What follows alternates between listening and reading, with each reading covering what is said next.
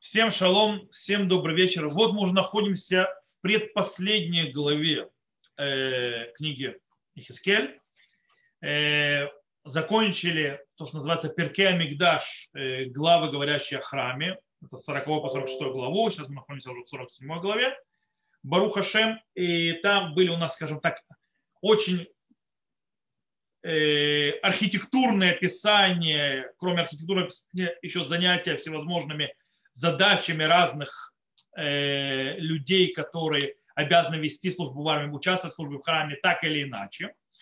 И, э, и в принципе сейчас, э, когда заканчивается этот этап, то есть описание храма, у нас э, приходит... אני יודע לצאת, כן. בבקשה, לא להפריע. לא, זה פשוט מפריע, אני באמצע שוב я забыл закрыть дверь.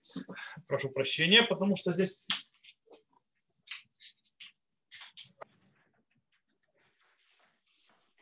Я ж спотел. Окей, топ, я прошу прощения, то есть, что меня сбили. Э, в записи, вернемся к записи. Не люблю, когда меня сбивают.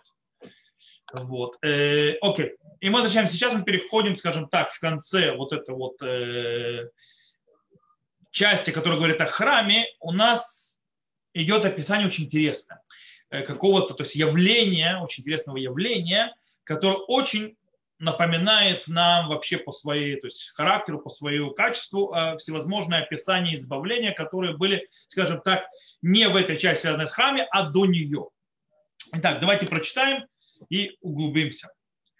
И у нас говорят так. «И возвратил он меня ко входу дома, то есть, да, он, в принципе, вы помните, где, где мы оставили Хискеля? Мы Хискеля оставили, когда он смотрел э, внешний уже двор, места, где готовят э, жертвоприношения, принесенные уже для народа Израиля, вне, э, в ненаружном дворе, то есть называется эти мифшалот, то есть да, места, то есть кухни такие называем во дворе.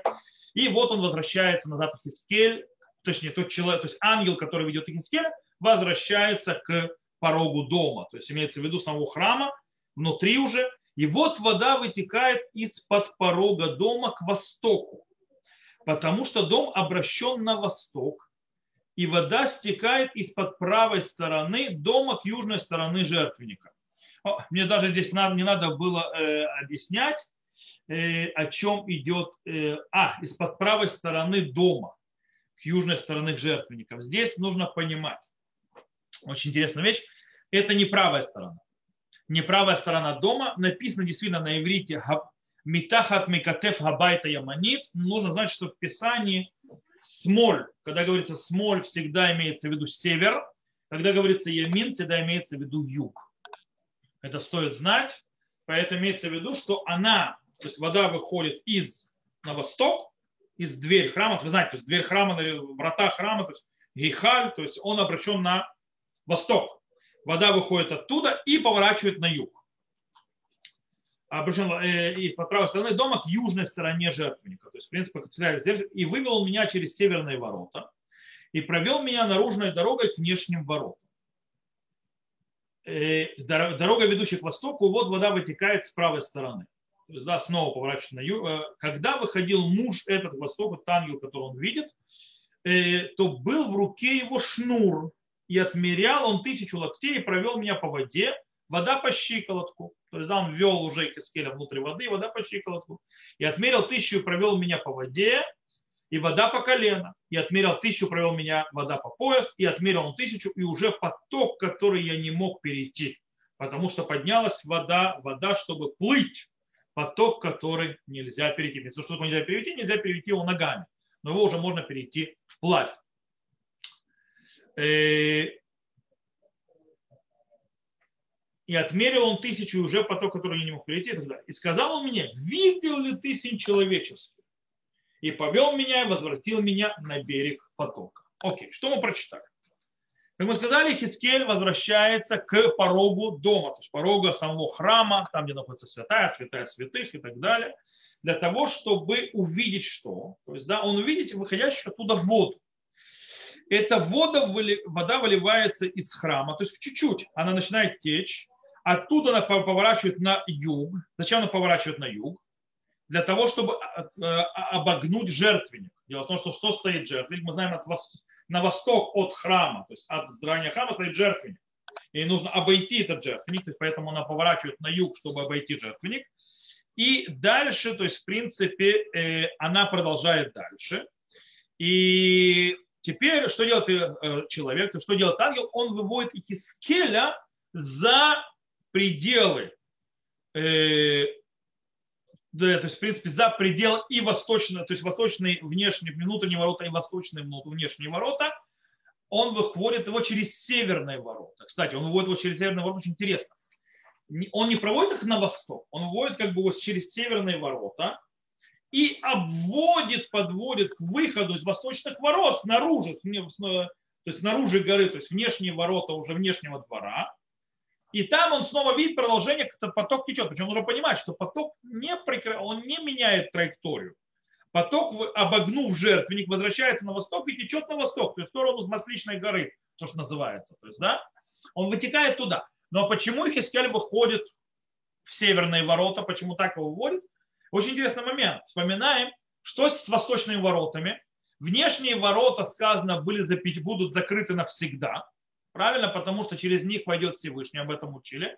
А внутренние э, восточные ворота, они тоже закрыты, кроме шаббата, прошходов и так далее, через которые будет заходить князь на жертвоприношение. Помните, мы тоже все это говорили? Яфе.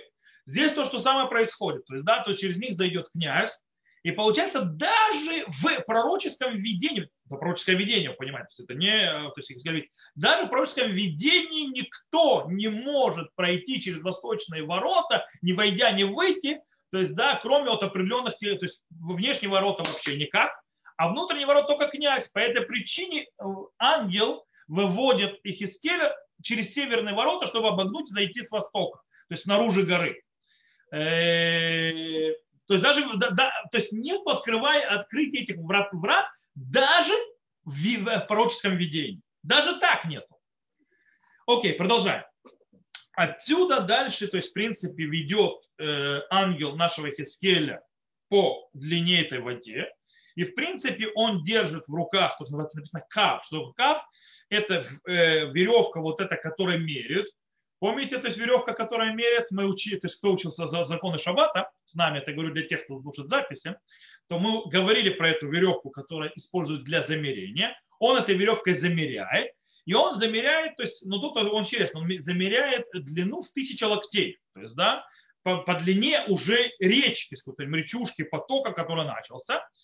И первые тысячи метров, то есть снаружи, то есть он проводит Хискеля по воде, и там, то есть ему э, вода доходит до по щиколотку, то есть, да, дальше тысяча метров следующий отмеряется, там уже вода доходит до колена, и дальше, то есть тысяча метров у него уже доходит по пояс, а тысяча метров следующий уже не пройдешь, то есть брод уже придется хорошо плыть, то есть, да, то есть в принципе воды много, и тут их поворачивается ангел, ему говорит, и сказал он мне, видел ли ты сын человеческий? То, что такое видел ли ты сын человеческий, это приготовление к тому, что сейчас увидишь. Вот сейчас самая круть пойдет. То есть, да, сейчас ты увидишь самое интересное. Это приготовление к следующему этапу. И повел меня, возвратил меня на берег потока. То есть он как бы вытащил, и теперь смотри, что будет дальше. Читаем.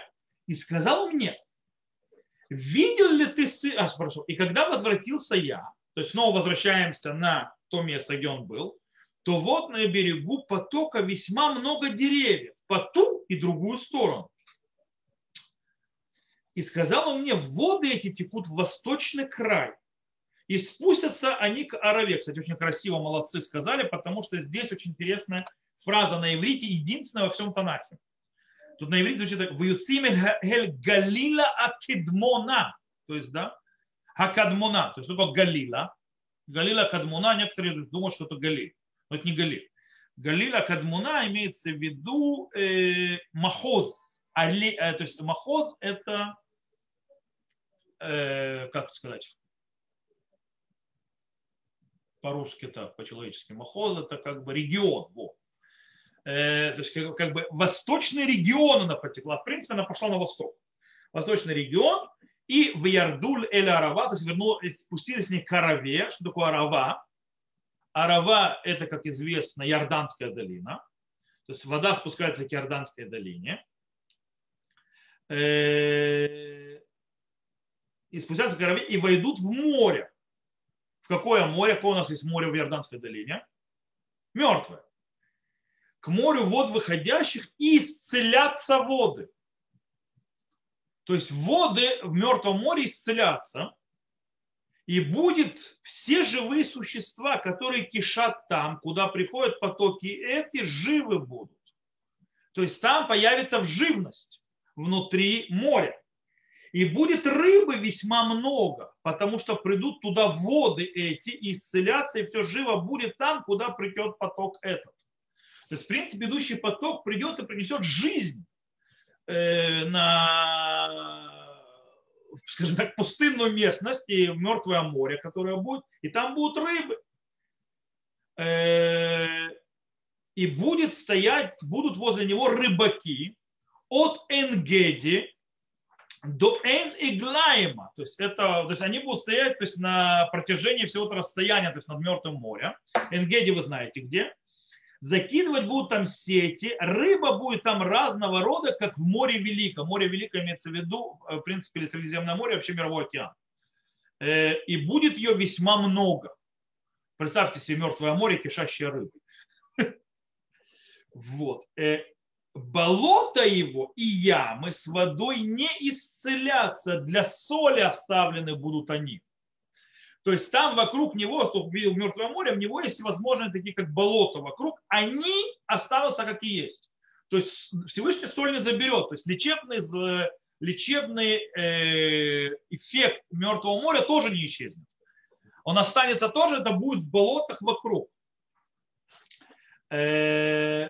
И над потоком Э, по берегам его с одной и с другой стороны поднимутся всякие деревья с плодами съедобными. Не увянут листья на них и не исчезнут плоды их. Каждый месяц созревать будут новые плоды, ибо воды из храма для них текут. И будут плоды их для еды и листья их для лекарства. Окей. Вот тут начинается, получается, Ихискель сидит на берегу этой вот потока, который течет и видит, в принципе, множество деревьев, поднимающихся с двух сторон. Кстати, Радак объясняет, что это деревья, которые не было до этого там. Они вырастают. То есть эти деревья вырастают, в принципе, понятно, что там деревьев не было. Это все красиво сегодня. То есть вы видите Масличную гору, ходящую туда, но там начинается пустыня. То есть, по идее, в принципе, все посадки, которые мы сегодня видим, это спасибо Какаль. То есть, да, ну, посмотрите, что лысые горы. То есть, да, он видит поднимающиеся деревья там, и в принципе он видит, как, э, то есть, э, скажем так, ангел сообщает Ихискелю, что эти потоки спускаются к Мертвому морю. То есть, в принципе, это то есть, путь направления реки. И также он начинает описывать ангел, какие шикарные, то есть, скажем так, э, характер есть у этого потока, у этой реки, которая спускается, в конце концов, к, среди, к Мертвому морю. Она, в принципе, и и она станет тем, она превратит мертвое море, скажем так, из мертвого моря, миям гамавит, то есть, да, она превратит в его что-то новое. Кстати, обратите внимание, как это звучит. Вегая коль нефиш хая ашер ишроц. Там скажет, и будет душа, то есть э, живущая, которая там шореца, то есть, да, то есть, которая там живет. На что это нам напоминает? Напоминает книгу Берешит, сотворение мира, где сказано «Вейомер луким ишрицу гамаем шерец нефеш хая».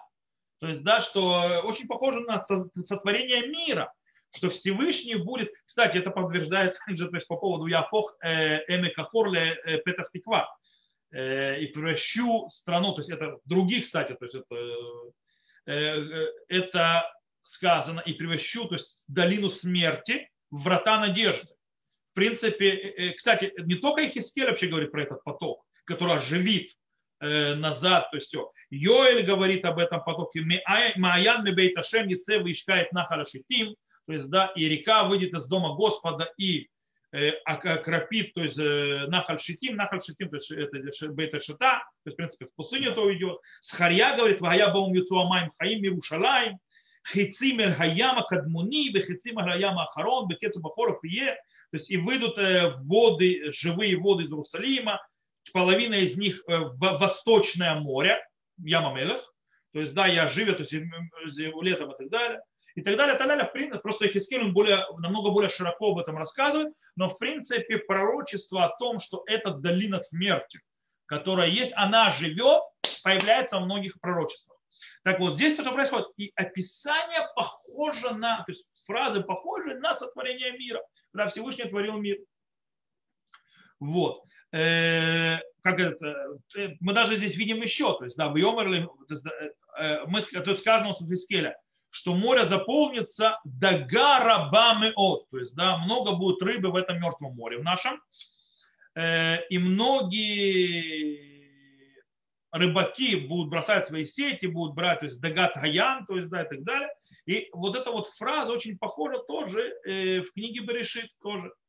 В принципе, тут явно есть серьезный намек на э, книгу Брашит, на творение мира э, по новой.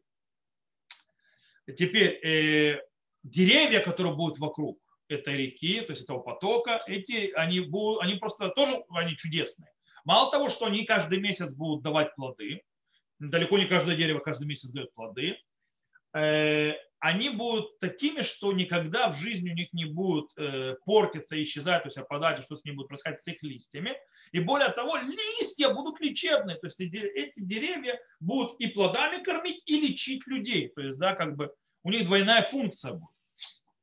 Кстати, есть очень интересная вещь. Обратите внимание, кроме того, что есть тут намеки явные на сотворение мира, тут есть явные намеки также и на Эдомский сад сказано уже это второй главе книги Берешит, что у нас сказано. Сказано там, «Венагар юцеми Эден, ляшкот этаган умишам вифаред ваяля арба рашим». То есть, да, и река, выходящая из Эдена, полить, то есть, да, э, э, сад, и оттуда разобьется, то есть, на четыре главы, на четыре реки. И, в принципе, это тоже похоже у нас. И также э, про деревья. У нас сказано, что Веколь эцмахалло и боля легу было я том период. То есть, да, я просто специально прочитаю на русском, на иврите, потому что на иврите это более созвучно. Э, имеется в виду и каждое дерево, то есть съедобное, то есть не, как-то, э, и одного плоды, и из них и будут плоды их для еды, э, а вот, и с другой стороны, понесутся всякие деревья с плодами, съедобные, не увянут лиственных и не исчезнут плоды их. То же самое, допустим, читаем, читаем про Ган Эден. Коль эц нехмад ли марева тов. То есть, да, всякое дерево, то есть, прекрасное на вид и хорошее для поедания. Тоже придется так. То есть, в принципе, очень интересная вещь. Что мы здесь видим?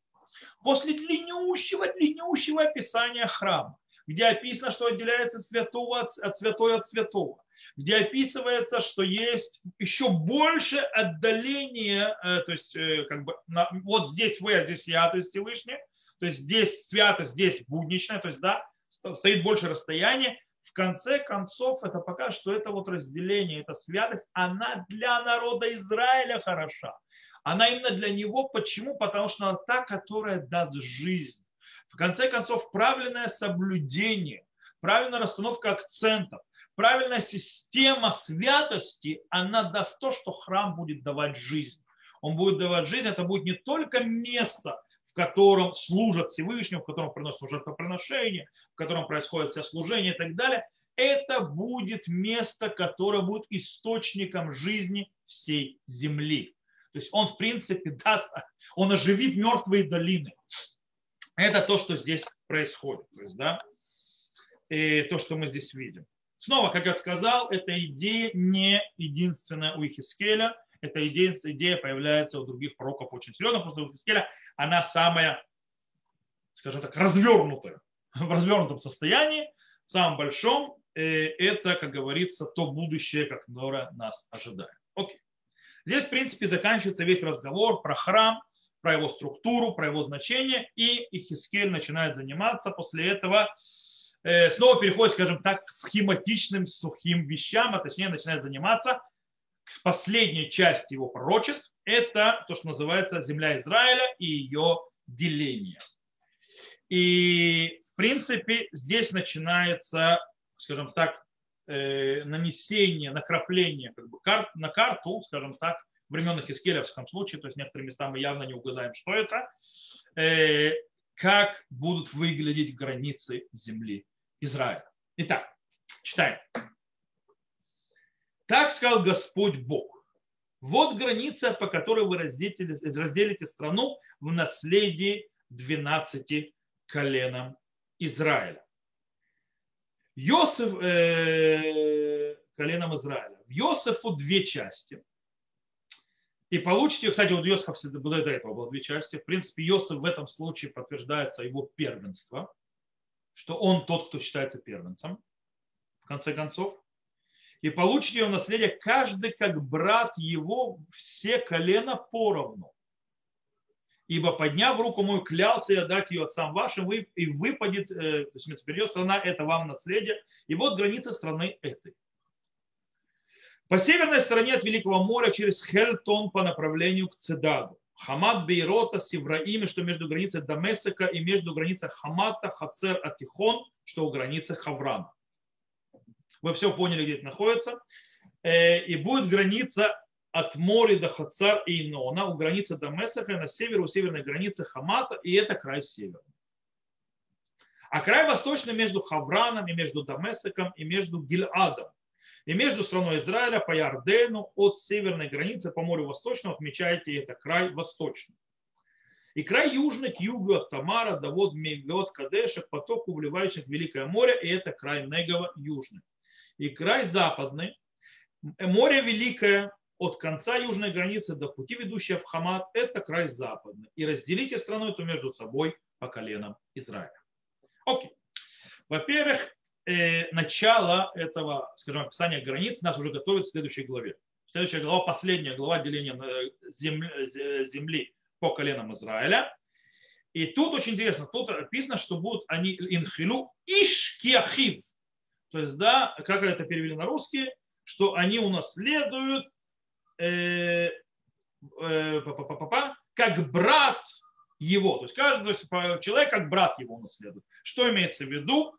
Папа-папа, они получат страну, как пишет Раши, не так, как в первый раз получали страну, а имеется в виду, как говорит Раши, эль ахшав шватим шавин.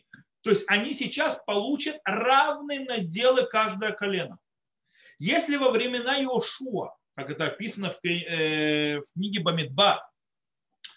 Деление было по системе Лерав Тарбе на халато, Влемеат Тамит на халато, Ишли Фиткулатав Ютан на халато, то есть э, большому количеству, то есть колено дашь больше на удел, а маленькому колену, то есть дашь меньше удел, то есть каждый по вычислению, то есть сколько людей то есть, находится, так будешь делить. Эта система уходит. То есть э, система того деления больше не будет существовать. Теперь мы переходим к новой системе деления, и она идет по системе, каждый получает поровну. Причем Юсеф получает две части. Ну, как и в первый раз он получал тоже две части. То есть в будущем не будет э, разных территорий у разных колен. Дальше. Теперь, кстати, описание, и сейчас мы немножко будем сравнивать с книгой Бамидбар, но в принципе описание границ относительно похожа на книгу Бамидбар, где описываются границы, правда, с несколькими изменениями. Первое вделение, очень сильно кидающееся в глаза, это порядок. Дело в том, что в Торе, то есть, да, когда э, описывается граница земли Израиля, то есть, когда Всевышний описывает, когда в Торе, в книге Бамидбар, то начинается с южной границы, потом продвигаются на западную границу, идут дальше на северную и заканчивают восточную. У Хискеля, как вы обратили внимание, начали с северной, пошли дальше на восточную, потом на южную и закончили западную. Э, в принципе, очень просто это объясняется почему-то так. Весьма технически. В чем техника? Э, когда народу Израиля в книге Бамидбар объясняли границы земли Израиля, они находились южнее земли Израиля. По этой причине начинались в самом ближайшей границе, это южная к ним, потом идут на, то есть, э, а потом пошли то есть, дальше, то есть по, по, по порядку и вокруг. Когда Хискель говорит, с кем он говорит? В Вавилоне. Вавилон находится на севере. По этой причине сначала север и пошли дальше. э, как полагается. То есть поэтому, то есть с точки зрения расположения народа Израиля на данный момент, то есть в этом весь смысл. Теперь, я сейчас открою 34 главу книги, то есть у меня здесь открыта Хискеля, здесь 34 глава, я просто хочу вам зачитать, чтобы вы сравнили и увидели то есть, похожесть и разницу в описании земли Израиля, и мы обратим на, на это внимание некоторое. То есть границ, то есть в описании границ. Итак, 34 э, глава, э, то есть книги Бамидбар, э, там идет описание это, это глава Масей, кто не знает. И там идет следующее, окей, описание границ земли Израиля. Во-первых, начинаем с северной границы. Туда? Хискель начал с северной границы, давайте прочитаем о северной границе. Итак, Хискель нам описывает, давайте прочтем снова. И вот граница страны этой по северной стороне от Великого моря через Хетлон по направлению к Цедаду, Хамату Бейрота Севраим, что между границей Дамесака и между границей Хамата, Хицона и Тихона, что у границ Хаврам.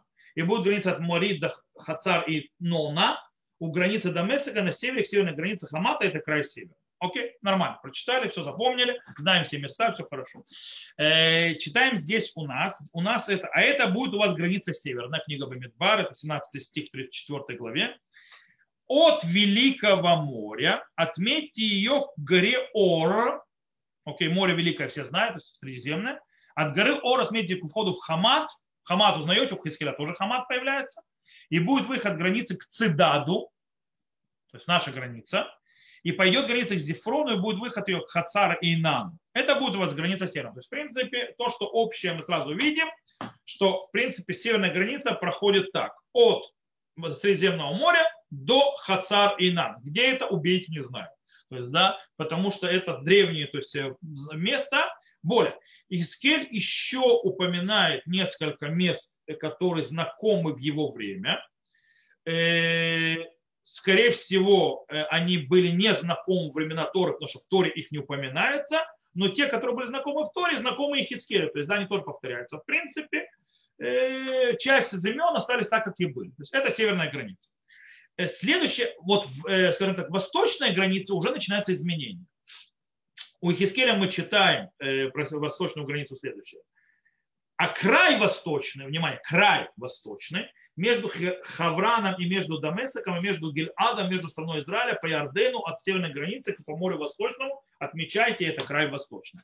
Когда мы читаем книги Бамидбар, э, восточную границу, мы, она звучит так, это э, десятая глава, вот. И отметьте себе линию до границы восточной от Хацар и Инана, то есть уже видите, то есть э, не от Хаврана, а от Хацара и Инана, к Шифаму и спустился граница от Шифама к Ревле, к восточной стороны Айна, и, и далее сойдет граница и коснется берега моря Кинерета с востока, и спустится граница к Иордену, и будет выход ее к Ям Хамелах, то есть да, к нашему мертвому морю. Это будет земля ваша по границам со всех сторон. То есть, ну, потому что здесь закрыли мы восток, то есть это помним, что в Торе это закрывается там. Э, что мы здесь видим? Здесь уже очень интересно книга Бамидбар упоминает точки, идущие по восточной, то есть по восточной линии границы. То есть, да, вот эта вот граница, которую мы сегодня глобально знаем. И Хискель же описывает уже границу не точками, а краями. То есть вот такие вот, скажем так, э, площадями. Причем, э, когда он говорит про Ярден, он отмечает, что это граница между Изра... землей Израиля и Гильадом. Гилят это тоже место, которое поселялись колено. То есть, да, он описывает уже более широкую как бы, границу в каком-то смысле, а он более масштабную. Это явное видно изменение. Дальше. Отсюда мы переходим к южной границе. Э, здесь еще больше будет разница. Допустим, Хискель нам говорит следующее. И край южный к югу от Тамара, да вот меревод Кадеша, к потоку вливайся в Великое море, это край Негева южный. Э, теперь, в Торе же мы видим это немножко по-другому. Э, это выглядит в Торе так, что я сейчас открываю четвертую главу. Сторона южная будет у вас от пустыни Цин, подле дома, и будет у вас южная граница от конца Ямамелах к востоку. И повернет граница от юга к Малей Акрабим, пройдет к Цину, и будет выход ей к югу от Кадеш Барнея. И выйдет она к Хацарадару, пойдет к Ацмон, в Ацмон и поведет граница от Ацмона к потоку Мицраим и выйдет к морю. То есть через изменение, во-первых, Тора явно а, отмечает как минимум 8 мест, через которых пройдет граница, которые идут, в принципе, от э, Мертвого моря на востоке до э, Средиземного моря на западе. Наш Ихискель же у нас очень коротко обозначает границу, описывая нам Тамар какой-то, который мы не знаем, где это. То есть, да, какой-то Тамар. Э, мы не знаем, где это точно. И еще он пишет Меревод Кадеш. Меревод Кадеш это, скорее всего, тот же Кадеш Барнеа, который упоминается уже и в Торе. Э, то есть, кто такие Меревод Кадеш? Кадеш Барнеа. То есть, да, то есть, в принципе, э, южные пределы. Теперь переходим на северную страну. страну. Тут все весьма просто.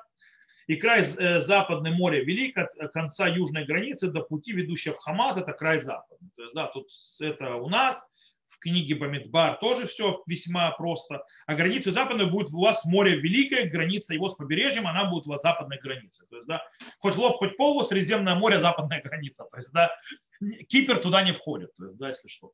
Вот. Э, как бы вот что у нас получается. То есть, э, тут нечем то есть, говорить, то есть, это яма году.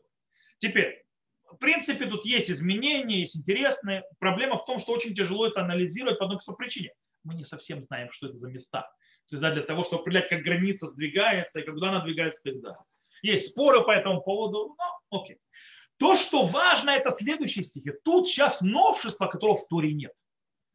И это последние, то есть два стиха нашей главы, и говорится там следующее. Там и то, что будет в будущем с точки зрения надела в земле Израиля, что-то новое, которое никогда не было. И будет разделите в наследие себе и пришельцам, живущим среди вас, которые родили детей у вас, и будут они у вас, как коренные жители среди сыновей Израиля, с вами разделят наследие среди колен Израиля.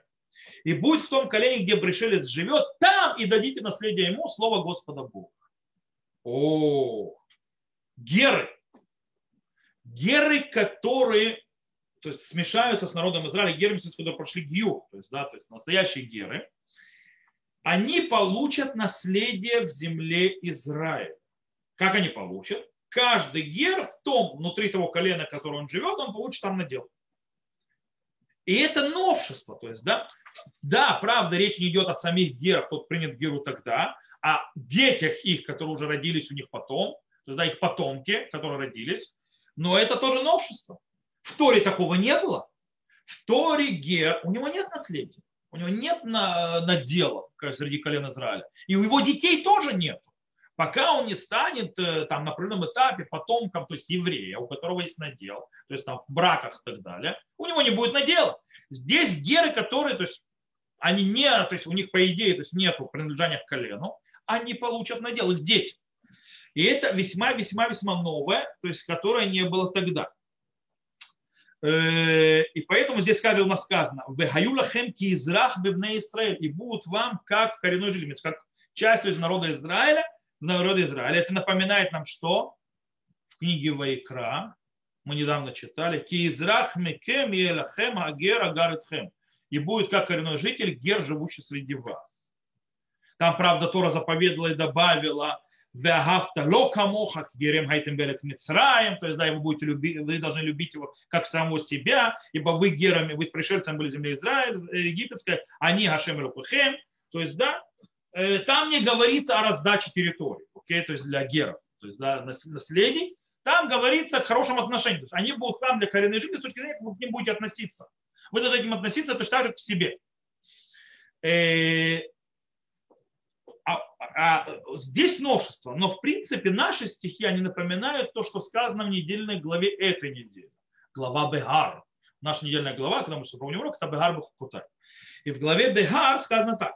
Вегами бнега тушавим, хагарими махем мехем тикну, умимишпахтам ашер имахем ашер улиду барцахем, вегаю лахем, леахуза, «Вейтнахальтем отам ливнехем ахарехам дрешта хуза леулам та аводу. Давайте я просто переведу, э, не буду то есть, это от себя переводить, просто прочитаю уже здесь то, что написано в этом. Э, вот, Бегар, э, и сейчас я открою это здесь. Это 40,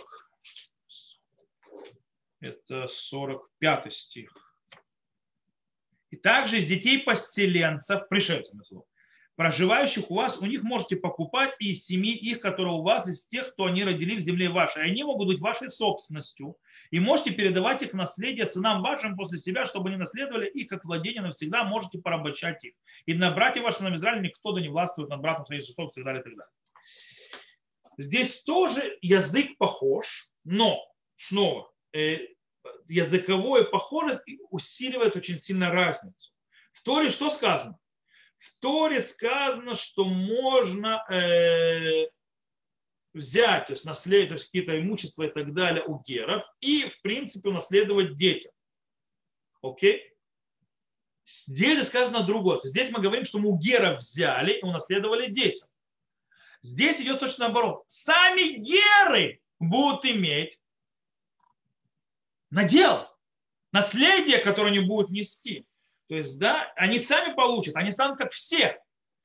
И, э, и это, в принципе, вот это вот право, которое не было в Торе, оно, то, что Хискель говорит, то есть то, что он приносит, это то, что превратит, в конце концов, сделает геров, то есть, да, пришельцев, она сделает их абсолютно э, то есть четкой, то есть интегральной частью еврейского народа, не только с точки зрения как бы, принадлежности к народу и все вокруг и так далее, но и том, что они унаследуют землю, становятся частью наследия и будут ее передавать дальше. То, на этом мы заканчиваем 47 главу. Э, с Божьей помощью нам осталась последняя, 48 разделение земли Израиля по коленам. Это мы поговорим на следующий раз. И пока я думаю, что в течение этой недели я подумаю, выставлю, скажем так, э, предложения о том, что мы можем учить дальше. С точки зрения Танаха, я хочу оставить урок Танах, что мы изучали Танах, то есть углублен. Без Аташем выставлю, какие предложения есть, и оттуда будем танцевать. Э, то, всех, кто нас слушал записи, всего хорошего. До новых встреч. Увидимся.